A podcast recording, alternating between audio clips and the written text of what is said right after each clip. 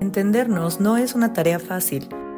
Somos personas complejas tratando de encontrar ese momento donde podamos ser nosotros mismos. Nosotros mismos. Soy la psicóloga Daniela Sánchez y en este podcast te acompaño a explorarte a ti mismo, a tus pensamientos y sentimientos más profundos. Los más profundos.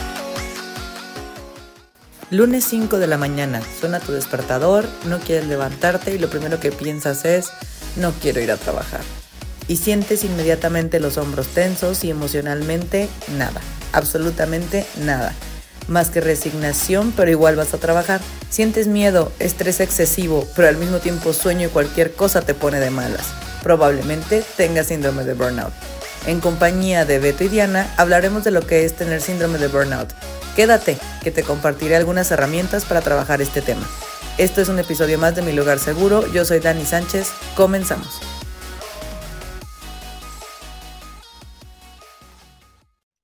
El tema de hoy es el síndrome de burnout. ¿Cómo ven? ¿Cómo les va con ese tema? ¿Lo viven? ¿Lo conocen? ¿El amigo del amigo lo tiene?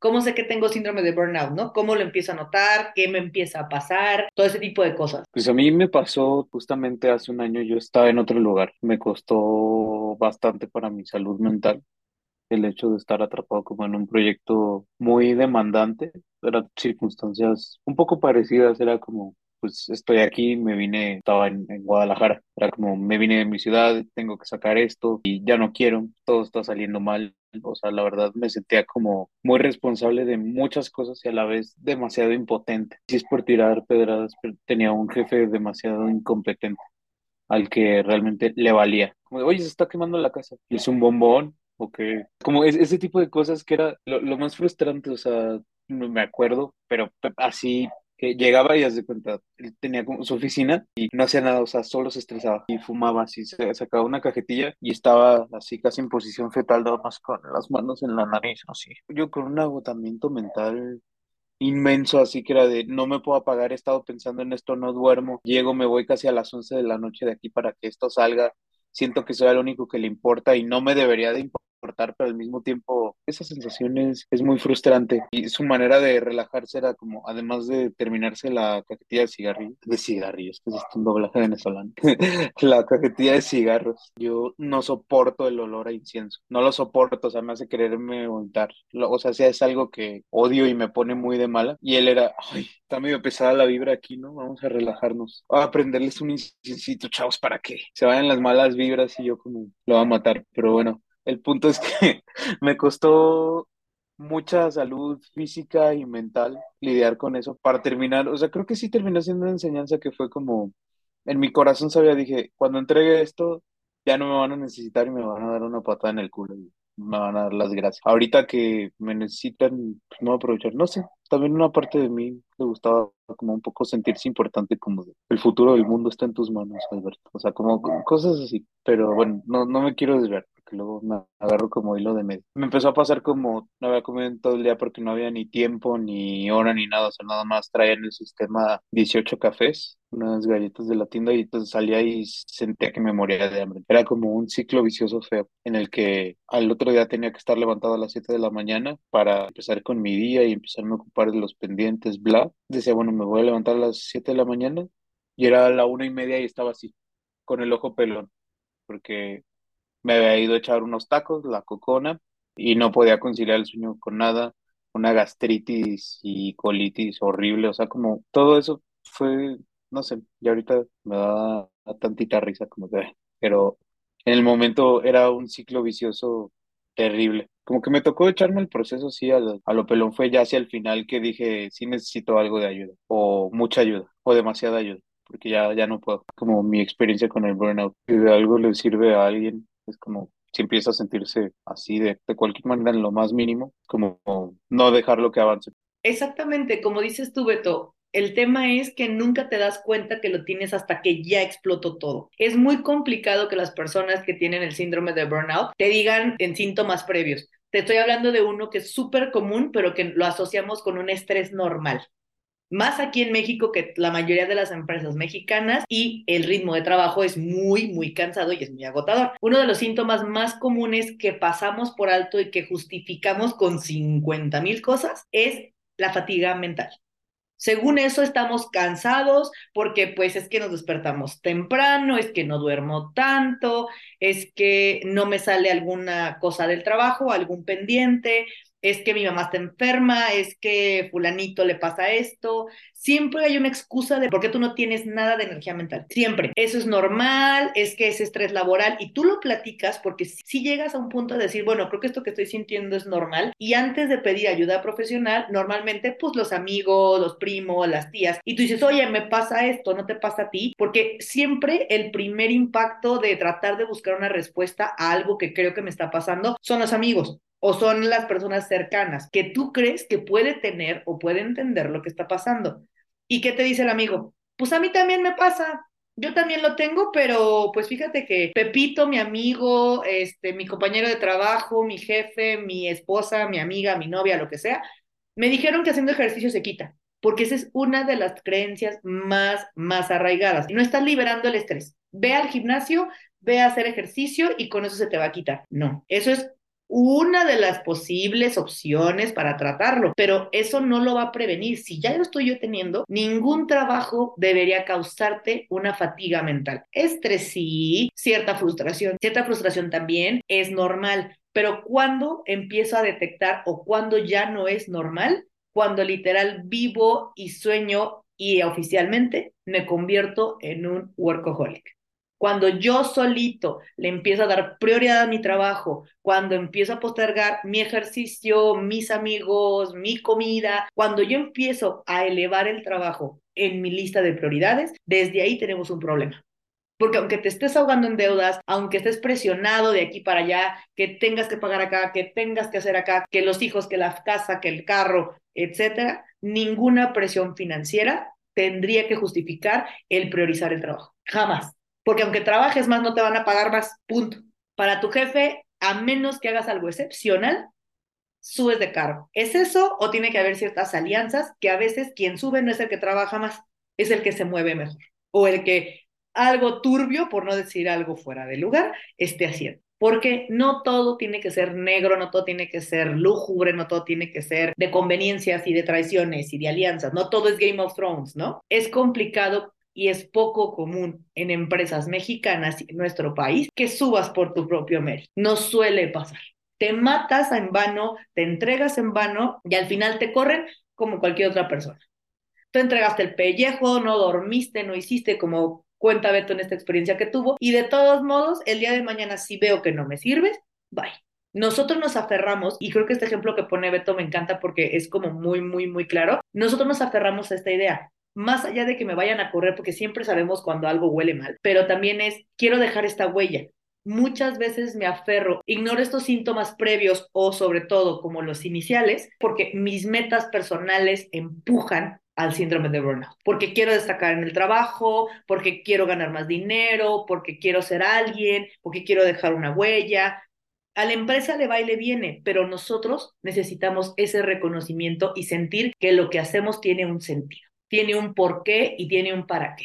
Y cuando esta parte, que está súper bonita y súper romántica, contrasta con la realidad de que para la empresa eres un número, sí, qué bonito proyecto, quedó padrísimo, pero pues, ¿qué crees? Todo lo que hagas en la empresa es propiedad de la empresa. Tu crédito, tu innovación es de la empresa. Tu nombre, tu puesto, X.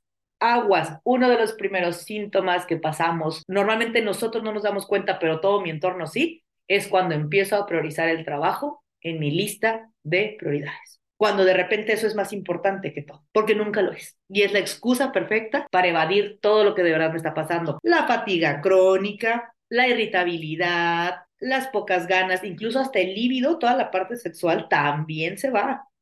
Todo, todo empiezo a perder. No tengo ganas de absolutamente nada, no quiero ver a nadie, me empiezo a aislar, porque también ya nadie me aguanta, porque o estoy hablando del trabajo o a la mínima provocación estoy ardiendo como el demonio. No me pueden decir algo porque ardo, ardo como otro. La primera es la fatiga mental y la otra es la irritabilidad.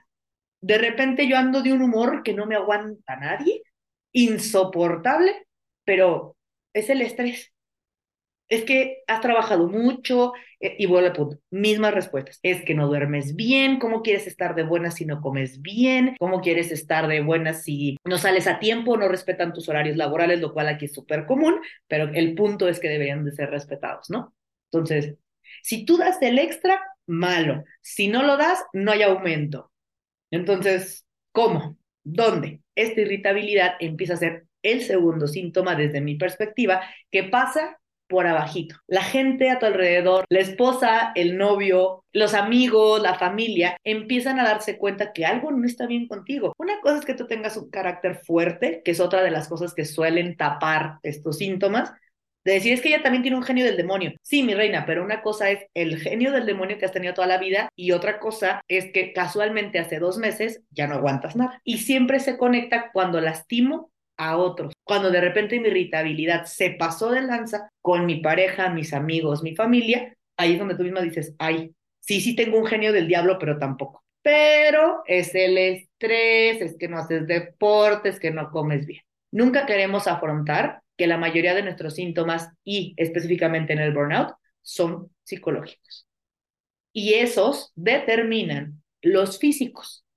Porque si tengo fatiga mental, tengo migraña. Si estoy irritable, normalmente no traigo buena alimentación, no estoy durmiendo bien. Entonces, son unos por otros. Pero todo viene de que yo empiezo a normalizar conductas que no son sanas. Los trabajos jamás lo van a hacer. No hay ni un solo trabajo sano. Todos son tóxicos. Y todos van a tener personas tóxicas.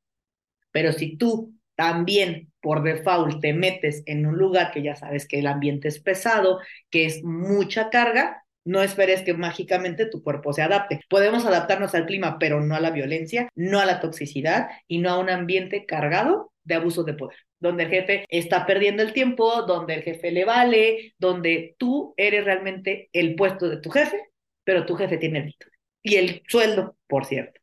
Pues a mí me acaban de informar mi terapeuta que lo tengo y yo no sabía. Sabía que estaba cansada, sabía que estaba agotada, pero no sabía qué grado ya me dijo que probablemente hasta me tengan que medicar. ¿Anda así? Que era ansiedad, que también era depresión disfrazado de ansiedad y que sí era burnout. Pero ya, ya intenso porque es, o sea, ya va de muchos meses. Como una bolita de nieve, se va haciendo cada vez más grande. Entonces, después de que me dijo esto la terapeuta, empecé como a medio leer muy por encimita. Decía que de nada servía que el individuo hicieras esas mejoras si tu mismo entorno no está mejorando, o sea, no funciona en nada. Haz, de cuenta que eso y nada es lo mismo. Sí me está agotando, pero a la vez, o en todos los temas que traigo para tratar en terapia, el trabajo también me está sacando a flote. ¿Cómo salgo de, de un trabajo que a la vez me está hundiendo, pero me está ayudando?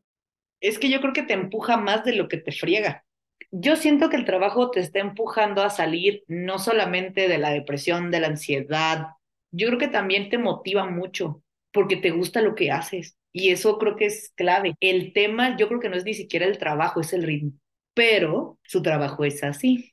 Sí, y es que fíjate que llevo ya casi dos años en esa empresa donde ahorita estoy y ese cambio que hemos sentido todas las que somos las esperancitas en el, o sea, las que somos las arquitectas que hacemos los proyectos y obras y eso, ese cambio lo sentimos desde hace como unos seis meses para acá. O sea, no ha sido todo el tiempo ese, ese mismo ritmo de trabajo. Y el cambio fue cuando entramos a licitar o a concursar para un proveedor en específico, porque no dan las, las cosas claras, no dan información completa. Entonces, eso a nosotros en equipo nos frustra muchísimo porque no tenemos algo claro, no tenemos un panorama libre o algo que entender bien. Entonces, intentar adivinar lo que ellos quieren, lo que es y lo que nosotros queremos hacer es súper difícil y aparte por los tiempos de entrega que tenemos. O sea, es trabajar a contrarreloj y con un montón de presión encima. Entonces, eso y nada más para ese proveedor, para los demás no pero en ese en específico es el que nos ha, sido nuestro coco. Justo por eso hemos sentido que es muchísima carga de trabajo, que es muy rápido, lo tenemos que estar trabajando en muy pocas horas de trabajo y estamos fritas. O sea, conclusión, estamos fritas. Si no podemos disminuir el ritmo, a mí sí me preocuparía que dejaras de hacer lo que te gusta, porque a mí me preocupa más el efecto que haga el, si le tengo que bajar de ritmo implica cambiarme de despacho, y del despacho es agarrar un trabajo más simple, a lo mejor igual apegado, pero es que tienes proyectos y yo no quisiera que dejaran los proyectos. Si estuviera 100% Godín, mira, sin problema. No, no habría mayor detalle, pero yo creo que los proyectos te están dando mucha fuerza profesionalmente, te están dando mucha fuerza emocional, mucha motivación y que al final les estás probando todo aquello de lo que eres capaz. Estás probando todo lo que puedes hacer profesionalmente y que es un ámbito que te ha dado muchos problemas, como para moverlo yo más bien buscaría canalizarlo, fíjate, porque no podemos controlarlo. Tú no te mandas sola. Yo más bien buscaría como canalizarlo, canalizar todo este estrés, canalizar toda esta ansiedad, más allá de medicamentos, canalizarlo a otro tipo de actividades. Sí, justo, y esa misma plática la tuve hace poquito yo con mi jefe, porque me troné, o sea, troné en el trabajo. Me puse a llorar ahí en, en su oficina porque yo no podía con la carga de trabajo, o sea, se me estaba juntando todo y él me estaba preguntando cosas y yo estaba contestando en automático como si fuera robot. Me decía, pero es que no me contestes así. Yo, es que estoy, de verdad estoy tratando de contenerme porque sé que soy muy hiriente con las palabras, entonces yo no puedo hablarle así a mi jefe. Me va a dar una patada en el trasero y ya voy a quedar sin trabajo y pues no. Y me decía, pero es que, ¿qué te pasa? ¿Qué tienes? Yo, es que otra vez, porque ya había pasado antes, que ya me había tronado con él, me fui a, su oficina a llorar porque la carga de trabajo me estaba sobrepasando. O sea, ya no podía, aunque fuera en equipo, no podíamos con la cantidad de trabajo. Y él mismo, cínicamente, me decía, pero es que, ¿por qué te estresas? Si es nada más un presupuesto. Y yo, yo así, hasta temblando, hasta temblando de verdad, de llore, llore, llore así con él. Y yo, es que no es nada más eso. O sea, es estar hablando con todos los proveedores, estar cotizando con múltiples personas, estar detrás de ellos para que me manden las cotizaciones. Y le decía, es que es bien frustrante que nosotras tengamos náuseas, estemos llorando mientras trabajemos, no podamos dormir. Bien frustrante eso. Y luego llegamos a preguntarte algo, alguna duda, y tú estás en Facebook, estás en TikTok, entonces es como de, ¿cómo, ¿qué cara me estás exigiendo si tú no formas parte de este equipo?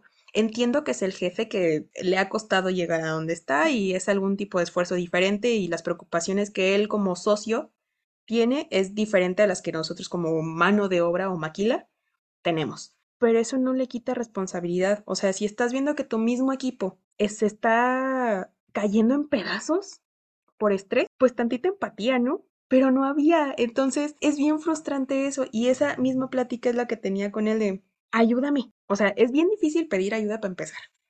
Y pides ayuda y te dicen, pues no. Entonces como de, ayúdame, pero de verdad ayúdame, no nada más me des una, una aspirina y ya. No, están como Katy de Lubac, ¿no? Para todo hay que darte un cincol. Un té, un té de manzanilla. Ah, era un té, era un té. Para todo hay que darte un té. En paz El punto es que tú dices, ayúdame a ayudarte, ¿no? Como, a ver, sí pues, admito mis responsabilidades, admito mis funciones, la palabra realmente correcta es aceptar, acepto todo lo que me corresponde, pero también es Oye, tú también acepta tu rol, tú eres también el encargado. Ok, a lo mejor para ti es la cosa más tonta y absurda del mundo, pero para mí no lo es. No te pido compasión, no te pido clemencia, pero como lo dices bien, Diana, o sea, pido tantita empatía. No te digo que me quites horas, no te digo que me pagues más, o sea, no te estoy pidiendo cosas excepcionales. Te estoy pidiendo que logres entender que yo no tengo la misma experiencia que tú, yo no puedo ver las cosas tan simples como tú y que sobre todo es, tú eres el encargado de mí, tú eres la cabeza, tú tienes que actuar por nosotros. Pero también ese es un tema, no me voy a desviar, pero paréntesis cultural, el tema es que no hay liderazgo. No, y, justo eso también le, le dije, o sea, eres jefe o eres líder. Bien, bien bajada. Porque son cosas completamente diferentes. Entonces ya no supo qué decirme. Y lo que sí logré a partir de, este quiebre fue que no tomáramos ese proyecto. Porque él, mismo cuando empezó a revisar todo eso, vio que era demasiado, o sea, no sobrepasaba. Ni siquiera con todo el equipo de trabajo dándole para completar, para sacar a flote esa chamba, no podíamos. Ahí es la primera vez que dice que no a un proyecto pero a costa de que fue. Una persona del equipo ya renunció. Van dos veces que tengo quiebres en la oficina, que me tengo que ir al baño a llorar, ahí sí literal es una lloradita y a darle. Van dos veces. Este, las otras dos arquitectas también están ya al borde del precipicio por lo mismo de que estamos así con tres proyectos cada una, se junta en la semana, es terrible, terrible y lo único que nos dicen es, pues es que así es en la profesión, acostúmbrate, decepciona mucho. No, déjate de que te decepciona, ve dónde te deja. Sí, claro. O sea, te deja resignada, atada de manos, pero no vas a abandonar lo que amas, pero tampoco puedes seguir ese ritmo, te acorrala. Para él es otra arquitecta, o sea, truenas tú. Hay millones en el mercado, ¿no? O sea, es cambiar un poco. Yo por eso siempre, siempre, siempre, y les repito mucho a mis pacientes, de verdad, el trabajo no lo es todo. De verdad, sí, ok, lo entiendo, lo necesitamos para vivir, por supuesto que sí tenemos que producir, no solamente porque nos dé dinero, porque necesitamos sentirnos productivos, pero jamás va a valer dos cosas, mi dignidad y mi salud mental. Ninguna. No son negociables, no son para nada canjeables, ni por un sueldo, ni por un cheque, ni por un coche. Nada vale eso porque recuperarlos está bien cañón. Y ni lo que hayas ganado, ni el cheque te va a pagar las horas de terapia, las horas del doctor, la medicina, bueno, ni del doctor, ya estamos hablando también de psiquiatra. Ni el cheque padrísimo, ni el sueldo divino, ni 40 viajes que te quieran dar, ni 40 mil vacaciones que te quieran dar, va a recuperar lo que estás perdiendo. Nada. Y una cosa es las cicatrices que nos hacen en el pasado, una cosa son las cicatrices que yo me hago y otras las que permito. Y siempre duelen más las que permito. Las que donde yo sé que me caí porque yo veía la piedra y me quise caminar por ahí, adelante. Pero en este tipo de cosas no, chicos. Ningún trabajo vale la pena su salud mental y su dignidad. Ninguno. Y un jefe o jefa, menos. Un puesto, menos. Ninguno. Ay, Marta. Hay que trabajar en aprender a decir que no. Tema importante. Pero si a mí me preguntas, ¿Cuál es una de las soluciones más viables y más eficaces? Todo empieza por aprender a decir que no. Antes de mi irritabilidad, antes de mi fatiga, antes de escoger un trabajo, antes de mucho, mucho más atrás, todo empieza en saber poner límites, lo cual también es una medida preventiva, y saber decir que no. Pero mantengo en el área laboral, es mucho más complicado darte tú y ponerte tus moños porque pierdes. Si perdemos en la vida personal, imagínate acá. Oye, Daniela, como decía Beto hace rato de que, o cuando íbamos empezando, que habíamos escuchado de él, pero no puntualmente, de identificar así al mero llavazo, qué significaba, no. Yo lo he visto en internet. Yo pensaba que era algo como que solo les pasaba a los coreanos o una cosa así por Coreanos, chinos, japoneses, todos ellos son los que principalmente lo tienen. Tú buscas síndrome de burnout y te salen ellos, exactamente. Porque también son una cultura que literal se mata trabajando. Ellos se suicidan porque no entregaron un proyecto a tiempo. Pero también volvemos, tienen ese tipo de culturas en donde su honor, su dignidad, todo eso, lo hacen realmente por eso. A lo mejor nosotros como país, México, somos más negreados, pero no tenemos ese nivel de productividad. Y ellos tienen ese nivel de productividad y por eso viene esa presión estamos explotados como a lo tonto, pues, porque no logramos nada de todos modos. Trabajamos ocho horas y producimos oficialmente dos. Todas las demás, estoy viendo serie de Netflix, estoy en el TikTok y pues le tecleo a la computadora porque pues medio leo. Tardo siete horas en la hora de café, pero todo ese tipo de cosas, y, no es que nos quiera quemar como cultura, porque tal somos una cultura muy chida, pero independientemente de eso es, tenemos mal la estructura.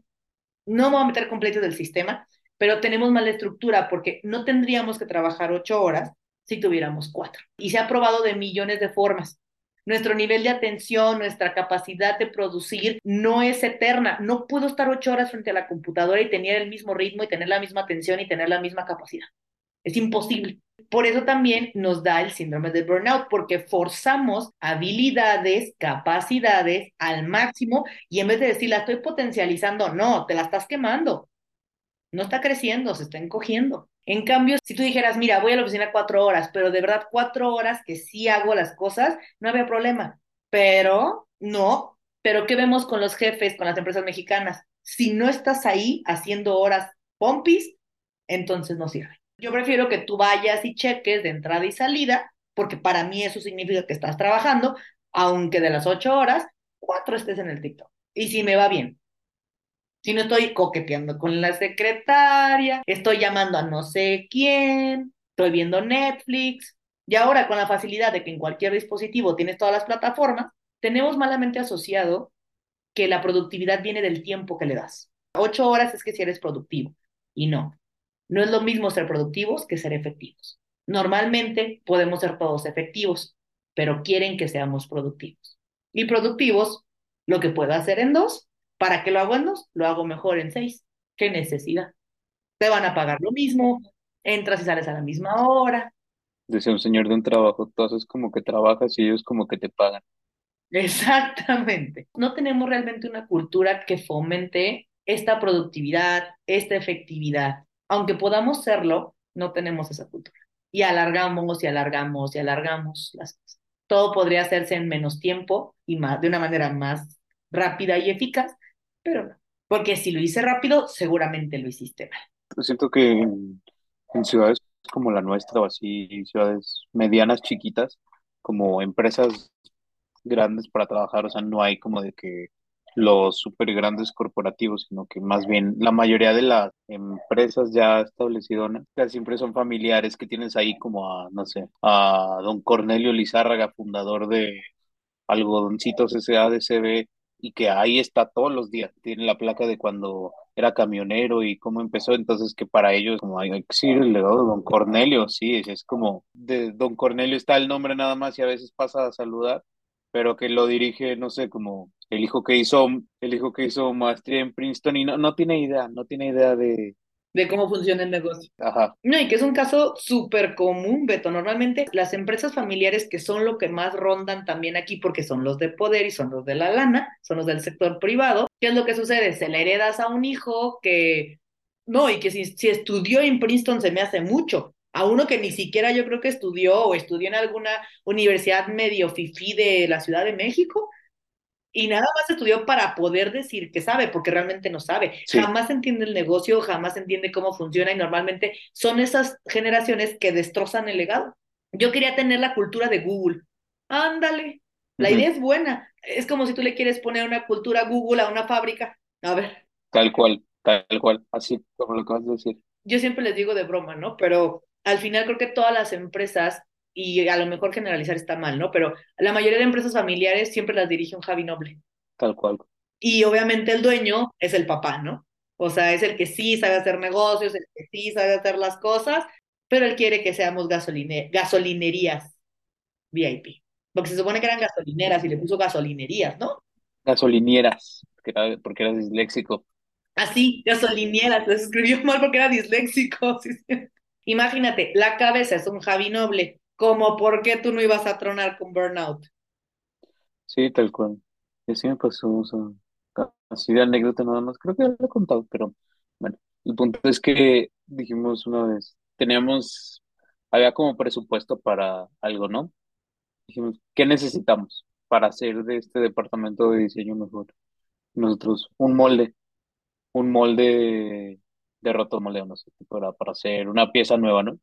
Son, es una cosa carísima, sí, es, yo creo que tres carros, no sé, igual, carísima para uno que no come carne toda la semana, ¿verdad? Pero, pero, o sea, bueno, se entiende el punto, ¿no? Y era como, bueno, ya, ok, hay que verlo, este, la idea es esta, ok, esto va a estar bien, va a estar padre, ok. Y por esas fechas llegó la, esta persona, Javi Noble, y fue, y si contratamos un influencer, y yo. Yo, es broma, ¿verdad? Y así, corte a, este, veo en la sala de juntas, eh, en la cámara, influencer regia, diciendo como, ah, pues sí, yo creo que sí, este podría ser una, una, una, una, una gran colaboración, pero pues, o sea, si es como en participación de donación y yo no mames, y le van a regalar además todavía todo el equipo, y bueno, ah, qué, qué estrés, pero sí. Nos van a odiar los regios, pero no, no vamos a tener audiencia regia, ¿eh, muchachos? Es que, híjole, si, si le rascamos un poquito y suponiendo que tuviéramos la pregunta al aire, ¿no? O sea, ¿qué es lo que causa el síndrome de burnout? Uf, todo viene también de qué tanto tú priorices el trabajo y qué tanto valor le des a lo que tú hagas. O sea, me refiero como a mi función en la empresa. Todos queremos ser alguien, todos queremos dejar una marca, pero ¿a qué costo? Y de ahí, por ejemplo, lo que comentábamos, ¿no? De, de aprender a decir que no. Pero ¿qué pasa si la persona es una persona muy aprensiva o muy temerosa y no sabe decir que no, pero para nada? O sea, no sabe poner límites y es muy permisiva. Va a vivir un infierno. Si tú no marcas hasta dónde la gente te puede pisotear, te puede mandar y te puede obligar a hacer cosas, vas a vivir un infierno, tal cual lo dijo Beto. Pero sobre todo también aquí es, no te va a quedar victimizarte, no te va a quedar quejarte, porque tú eres el que está permitiendo ese tipo de cosas. Ojo, me refiero a la persona que conscientemente no lo hace, la que de verdad lo intenta y no le sale el valor y no puede decir que no, yo sí recomendaría 100% iniciar tratamiento psicológico, porque tenemos que fortalecer esa autoestima sí o sí. Eso no lo haces leyendo un librito, viendo tres videos, no. Ahí sí estamos hablando de una persona que quiere, pero no puede hacerlo, 100% terapia para que le brinden las herramientas y fortalecer la autoestima, aprender a poner límites y sobre todo que se sienta respaldado, porque la mayoría de veces los que tienen problemas así, que son introvertidos, que son sumisos, ni siquiera ellos mismos se reconocen como tal. Y desde ahí viene un problema. Desde que yo no creo tener un problema aunque todo mundo me lo marque, aunque todo mundo me lo diga, si yo juro que, te digo, un librito me, me curas y, tres videitos, si estos cursos ridículos de haz las paces con tu niño interior, todo ese tipo de ñoñadas que abren a todo el mundo, me molestan mucho este tipo de grupos y todo porque normalmente no están bien manejados y les encanta que todo lo puedes arreglar en dos horas de taller. No puedes arreglar una vida y no puedes arreglar toda tu estima en dos horas. Prácticamente imposible. Chica, Ojalá. Así nos ahorraríamos muchísimo de terapia. Ajá, o sea, Un incienso. totalmente. O sea, ¿tú crees que si fueran efectivos no estarían ya todo el mundo haciendo eso? Pero bueno, fuera de esta parte, mantengo la persona que de verdad busca poder poner límites, lo primero y lo que yo recomendaría más allá del tratamiento psicológico que sería urgente, que intente para empezar, poder hablar. Y me voy a cosas basiquísimas, chicos. Esta persona que no sabe poner límites, que no puede decir que no, empezar a hacerlo por cosas pequeñas y hacerlo en ámbitos fuera del trabajo. Si el tema es laboral, entonces lo empiezo a hacer en los demás, en donde me empiezo a sentir cómodo. Un ejemplo, si resulta que yo no puedo poner límites, no puedo decir que no, me voy a poner el reto de decirle a mis amigos que hoy no quiero tomar. Aunque todos estén tomando y aunque yo sea el más alcohólico, hoy no quiero tomar y quiero que respeten eso. Porque los amigos lo peor que va a pasar es que le digan que es un payaso, que es un sangrón y lo voten, pero al día siguiente la amistad no se rompe por eso. Bueno, teóricamente. Pero a lo que voy con esto es empezar a ponerse estos retos de límites, de empezar a decir que no en cosas muy tontas y previo a empezar a hablar. Primero tienen que encontrar su voz para después demostrarse que pueden hablar y que pueden expresar y que puedo decir que no. ¿Cómo lo puedo hacer? Desde las cosas tan pequeñas como, es que sabes qué, yo no puedo pedir una pizza. Estamos con mis amigos, pero a mí me pone nerviosa pedir una pizza por teléfono. Desde ese tipo de cosas, te lo juro. O sea, tienen que agarrar confianza de las cosas más básicas e ir elevando el nivel poco a poco, porque mientras más confianza tengo, mejor me expreso y cuando ya me expreso, puedo decir que no. Eventualmente pasaremos a como decir que no, porque también hay que tener cierto tacto y también cierta educación, pero mantengo. Siempre, siempre que no sepan qué hacer o no sepan cómo cambiar una conducta, siempre váyanse a lo básico, a lo básico, a lo básico, en donde nadie cree que es importante. Yo como siempre les digo, la vida son los instantes, son los detalles. Ahí es donde cambia todo. Es que sí pasan. A veces, o sea, ¿sabes con qué tipo de cosas me pasaba? O sea, como eso que estás diciendo es jueves, 7 de la noche, y dices, me voy a comprar un elote. Y vas y le dices a la señora, sí, pero nada más una de limón, y ves que ya lleva tres, y a veces no, no te salen las agallas para decirle, era, era un, era un, ese tipo de cosas, es, es ahí donde digo, todos hemos sido esa persona enfrente de, de Martita, la elotera. Y yo le dije que bueno, ya, si no tuviste el valor, y ahí estás, todo güey, echándote tu elote todo lleno de limones. La próxima vez que venga le voy a decir que una nada más. O sea, así te sale el valor, o sea, se entiende, ¿no? Exactamente.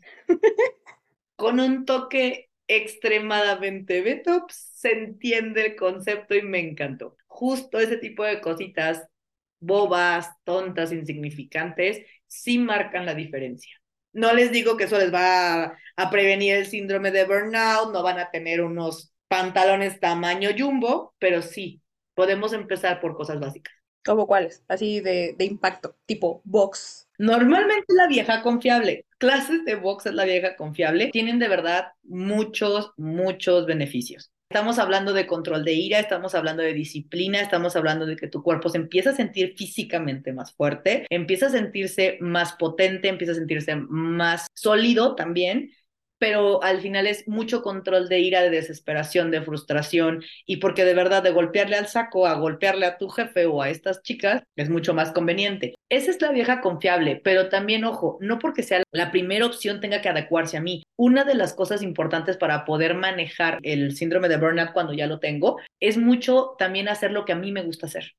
Puede ser un hobby que no necesariamente desate todo mi estrés e ira en cuestiones violentas o en cuestiones de un deporte normalmente funciona más, pero puede ser también a través de una actividad artística o un hobby nuevo. Cuando yo meto el refresh como a mi rutina, a pesar de la presión, pero si encuentro estas actividades que me gusten, que pueda hacer diarias o que pueda hacer de manera frecuente, que me nutran emocionalmente, puede funcionar también. No siempre tiene que ser un deporte. Es un mito de que tienes burnout, tienes estrés, tienes cansancio. Ah, pues vete al gimnasio, pues haz ejercicio. Sí, saludable es y trae muchísimos beneficios, pero mentalmente se nos queda muy corto. A menos que te apasione y tú digas, es mi deporte favorito y toda la vida lo he querido practicar y me encanta, tal vez. Si tú no eres de un deporte tan fuerte o tan disciplinado o tan así, no va a encajar ni vas a querer ir, lo vas a evadir y no va a servir absolutamente para nada. Ahí también tienes que poderlo combinar con lo que a ti te guste hacer. ¿Qué te gusta hacer? ¿Qué hobbies podemos hacer? Ojo, en tiempos, porque tus horarios son también muy específicos y sobre todo de preferencia, si no es diario, un día sí y un día no, cada tercer día, para que puedas drenar bastante bien este estrés, vaya esa podría ser, porque siempre abandonamos esta idea de actividades extracurriculares, artísticas o que no impliquen energía física. Y a veces el desgaste es más mental. Al final de cuentas, el síndrome de burnout tiene síntomas físicos y síntomas psicológicos, pero también los psicológicos pueden ser atendidos de una manera distinta. No solamente uno repara el otro. Pero si quieres ejemplos, digamos, claros, te pongo ejemplos directos. Puede ser escribir funciona mucho y drena bastante, bastante lo que sientes. Puedes empezar la, técnica que se llama journaling, que es hacer como diario, pero no es así como de Ana Frank, querido diario, hoy no tampoco. Es como un registro y bitácora de tus pensamientos. Eso sirve mucho, pero volvemos al punto, todo tiene que ir de acuerdo a tu personalidad. Si escribir no es, bye. Si leer no es, bye. Otra que puede ser también es alguna forma de expresión sin tener que hablar. Por ejemplo, la danza, clases de baile, escultura, pintura, aquellas cosas. El arte funciona mucho para drenar emociones sin tener que ponerle palabras. Y al final de cuentas es una expresión. Y aunque no parezca, puedo demostrar y puedo este, expresar a través del arte la frustración, el estrés, el enojo, el coraje. Y no como tipo de estoy enojada, pinto de negro. No, solo pinto. La acción es lo que cuenta. Puede ser algo artístico, puede ser el deporte, que, que también es como la, la respuesta normalmente principal, pero también puede ser mucho tener estas actividades fuera de la rutina, que te saquen completamente. Te doy ejemplo. Pueden ser esta parte de que el fin de semana vayas a pueblear. Un sábado de ida y vuelta a Pátzcuaro puede funcionar, por ejemplo, alguna cosita así de ida y vuelta o incluso de un día para otro, o sea, de un fin de semana, puede ayudarnos mucho porque la clave para poder canalizar el estrés es romper completamente la rutina. El box al final está dentro de tus actividades diarias o de tus actividades semanales, pero es una hora en la que no me importa nada más que eso. Lo mismo puedo hacer un fin de semana, que de verdad no me llevo teléfono, no me llevo cosas. Desconectarte de la tecnología es una de las cosas básicas para también ayudarte mucho, tanto a prevenirlo como a tratarlo. Me daba cuenta de, de que me costaba, o sea, ya era un pesar despertarse para ir a trabajar. Llegar a trabajar, ya sentía que, o sea, apenas me iba sentando en la silla y ya estaba agotada. Y prefería, a la hora de la comida, prefería dormir en el sillón o en la silla de la oficina a comer. Priorizaba intentar descansar, aunque ni siquiera dormía bien. O sea, dormía, pero no descansaba, como dicen los señores. Entonces, es bien frustrante porque ni siquiera en mis sueños podía descansar, o sea, soñaba con los pendientes y sigo soñando con los pendientes. Entonces es como de, ya, ¿cómo me libero de esto? Te sirve mucho que si vas a tomar siestas o ya horarios, pues digamos, ya vas a dormir completamente, ya, ya te vas a acostar, nos sirve mucho que nos empecemos a desconectar poco a poquito. ¿Tienes rutina para dormir? O sea, de, de hacer el skincare, de la pijama, o sea, como todo el ritual para irte a la cama, no. Para tener esta rutina de sueño, tengo que poder aprender a desconectarme, pero al mismo tiempo implica que te puedas apagar. Si no puedo apagarme, esa es prioridad. El poder desconectarme antes de tener mi rutina de sueño, antes de irme de vacaciones, antes de hacer algún deporte, tengo que enseñar a mi cabeza a que deje las cosas del trabajo en el trabajo y que lo demás continúe. ¿Cómo lo puedo hacer de manera práctica y simple? Jueves 6 de la tarde tú ya saliste. Oficialmente, nadie tenemos horario de salida, pero digamos, ya te fuiste a la hora que tú quieras. Yo ya cerré la oficina, ya me salí de la oficina y me subí a mi carro o voy caminando, lo que quieras. Ya estoy afuera, no me importa lo que tenga que pasar. No somos médicos, ninguna vida depende de nosotros, no tenemos una carrera, a excepción de los que sí, no tenemos una carrera en la que dependan vidas. No va a pasar nada. Podemos perder dinero, podemos perder contratos, podemos atrasarnos en entrega de proyectos, pero hasta ahí. No depende la vida de nadie.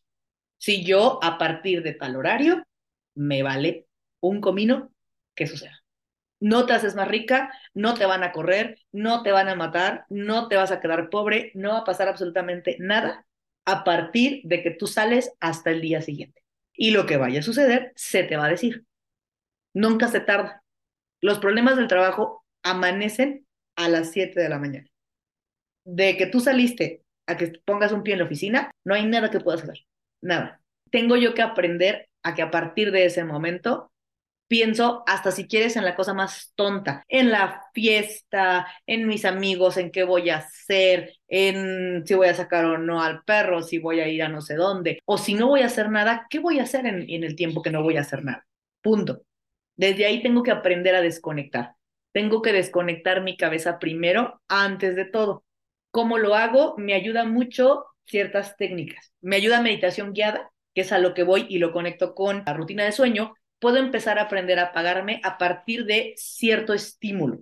Puede ser una canción que ponga en el carro cuando vaya de regreso o cuando voy caminando. Tiene que haber un cambio ya sea te digo, puede ser una música, puede ser algún lugar, por ejemplo, puede ser que justo todos los días cuando salgo a trabajar voy por un café, pero ya es, empiezo a marcar la rutina y tengo que enseñarle a mi cabeza que a partir de esta acción o de este estímulo se acabó el trabajo. Tú decides cuál puede ser. Puede ser sacar al perro, puede ser la canción. Normalmente nos ayuda desde el transcurso del trabajo a la casa. Lo que haga en ese transcurso me sirve.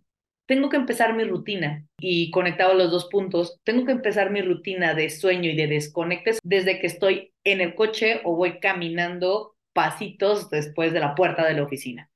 Hay que tener un switch normalmente funciona mucho porque nuestra mente, más allá de algo profundo de mi inconsciente, de mis cosas, siempre responde muy bien a estímulos más que estruendosos, responde a estímulos que no espera. O sea, el hecho de te pitan, te mueves, es como, ah, ok, te cambia el chip. Entonces, por ejemplo, podemos empezar desde ahí a escoger una canción.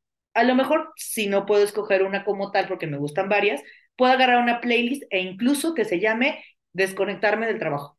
Canciones que de preferencia me hagan sentir como de que te vale todo.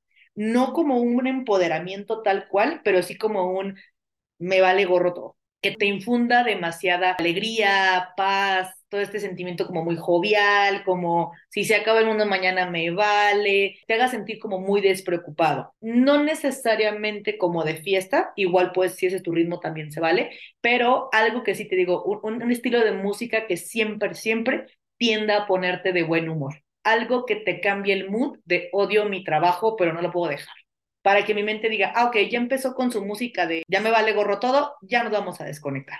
Y poco a poco va siguiendo. Puede ser a través de playlists para quien le gusta la música, puede ser pasar, por ejemplo, por ciertos lugares también. Parecen muy tontas y parecen como tips y hacks muy bobos, pero sí cambia. Tenemos que ir bajando la intensidad con la que salí. Si tengo síndrome de burnout, voy a salir con tremendamente fatiga y voy a salir irritable. Por eso el mood es cambiar a algo un poquito más tranquilo, algo un poquito más divertido y de ahí ir bajando el estoy enojado, estoy cansado, pero tampoco es culpa de las otras personas. Tampoco tengo yo que, atacarme directamente porque salí de malas. Yo me puse de malas, yo me contento, pero puedo hacerlo de una manera más efectiva. Puede ser incluso el empezar a irme, por ejemplo, con compañeros de trabajo, darle raid a alguien, acompañar a alguien. El punto es empezar a alegar y estar con personas que aunque puedan ser del trabajo, no hablemos del trabajo. Ese es otro tipo de cosas que sí es bien importante. Si yo tengo burnout, lo peor que puedo hacer es salir con los del trabajo a hablar del trabajo.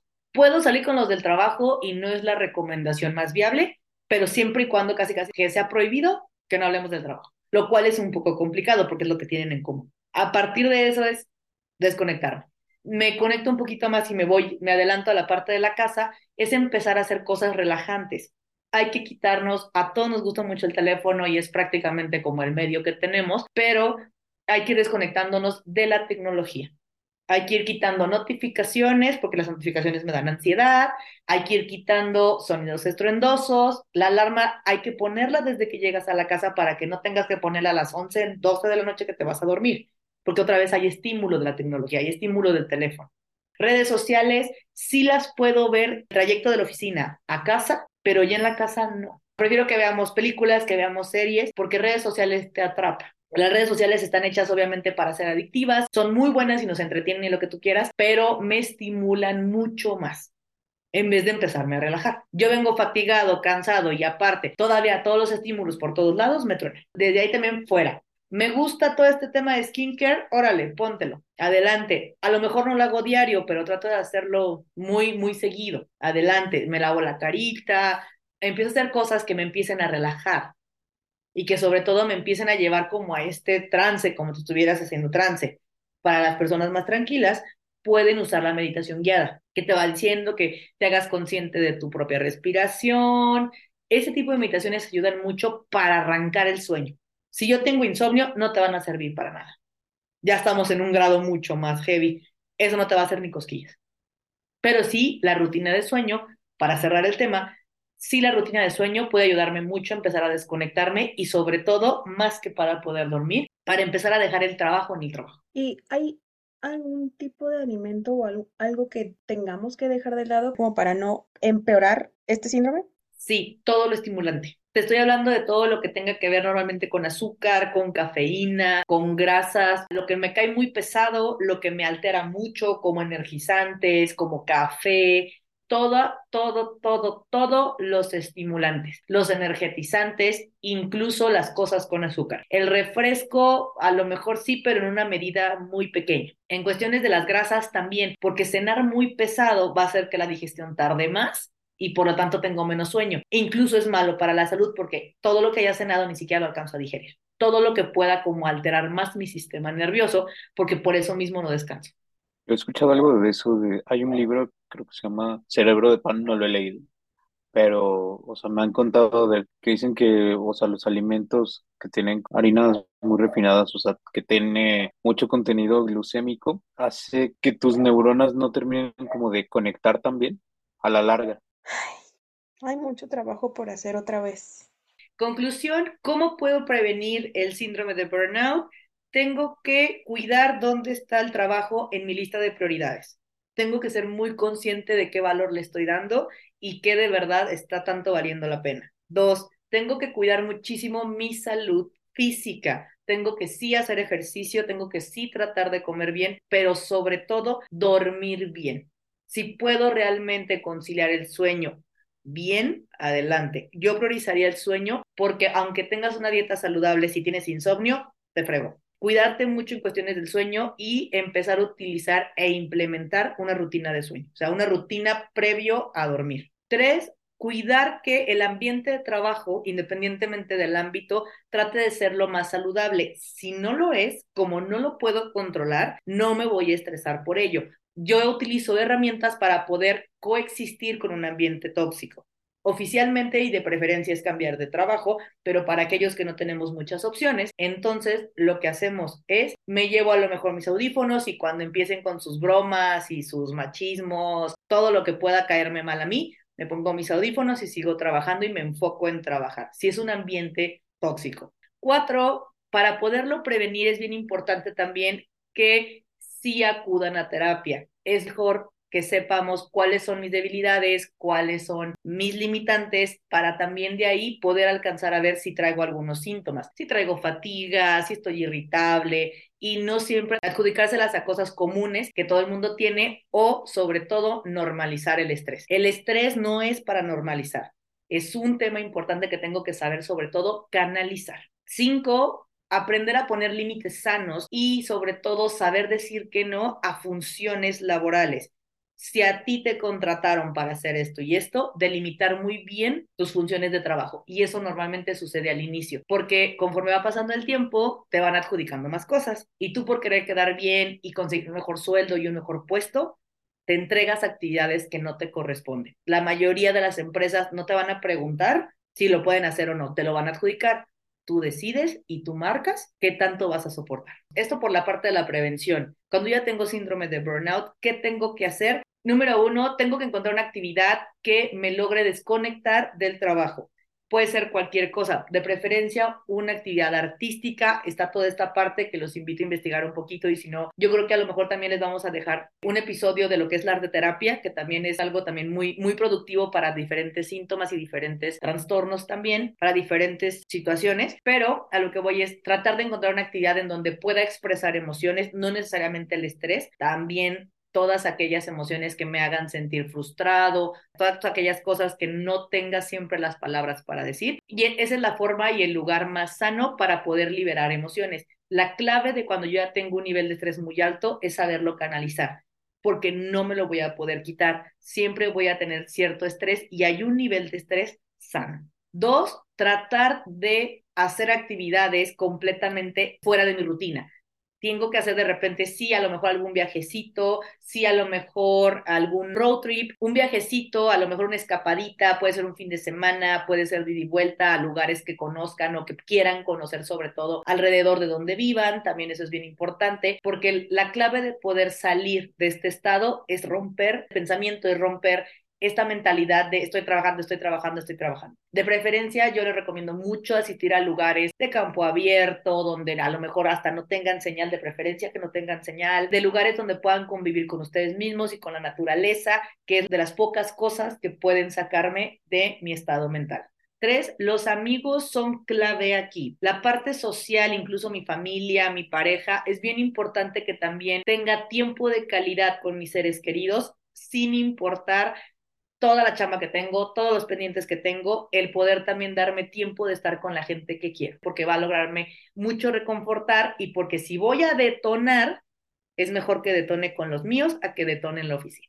Cuatro, sí, hacer ejercicio es súper recomendable. Sí es algo que ayuda muchísimo, especialmente la disciplina del box, pero no es para todo el mundo y no es la única disciplina que pueden realizar. Pueden intentar hacer un deporte extremo con mucho cuidado, pueden hacer rappel. Lo que nos puede ayudar mucho es un deporte que genere adrenalina para que al final de cuentas podamos soltar todo aquello y el estrés con este efecto de adrenalina va a disminuir. Ojo, no hacerlo después del trabajo, porque como lo que intentamos es bajar el ritmo. Si tú haces algo con mucha adrenalina después de trabajar, te va a ser muy difícil conciliar el sueño y activarme más. Puede funcionarnos siempre y cuando sea algo que nos gusta y algo que nos atrae. Si yo no soy del ejercicio, sí se recomienda por salud, pero no necesariamente tiene que ser ni extremo, ni tiene que ser box, ni tiene que ser un deporte que no me agrade. Cinco, yo les recomiendo mucho, no somos ya la verdad y no tenemos una cultura de lectura y no necesariamente tiene, ojo, leer en internet, leer en el, en el teléfono, no hay problema, a veces nos es más cómodo, pero aguas, mantengo, si es rutina para dormir, no podemos estar con aparatos electrónicos, nos despiertan más, pero sí puedo tener este tipo de lecturas, de, normalmente se recomiendan un poquito que sean de fantasía, de misterio, que sean alguna novela, algún género que no sea tan pues más que realista, que no te altere tanto. Recomiendo alguna lectura que te atraiga mucho, que sea de un tema que no conozcas, que sea de algo que pueda conectarte con otro mundo, con otro universo, con otro tipo de cosas, para ayudarnos a seguir desconectando mi cabeza. Bonus especial, número 6, meditar. Es algo que a todos nos da flojera y que creemos que es igual que el yoga y que es muy lento, pero de verdad que si aprendemos la técnica correcta puede ayudarnos mucho al control de estrés y a un buen manejo de emociones. Muchísimas gracias por quedarte con nosotros hasta el final. Espero que te haya gustado y sobre todo que te haya hecho reflexionar un poco sobre tu propia historia. No olviden suscribirse para que no se pierda ningún episodio. Si quieren más información sobre salud mental, síganme en mis redes sociales. En Instagram me encuentran como SC y en Facebook como psicóloga Daniela Sánchez. Recuerda, yo soy Dani junto con Beto y Diana. Esto fue un episodio más de Mi Lugar Seguro. Hasta pronto.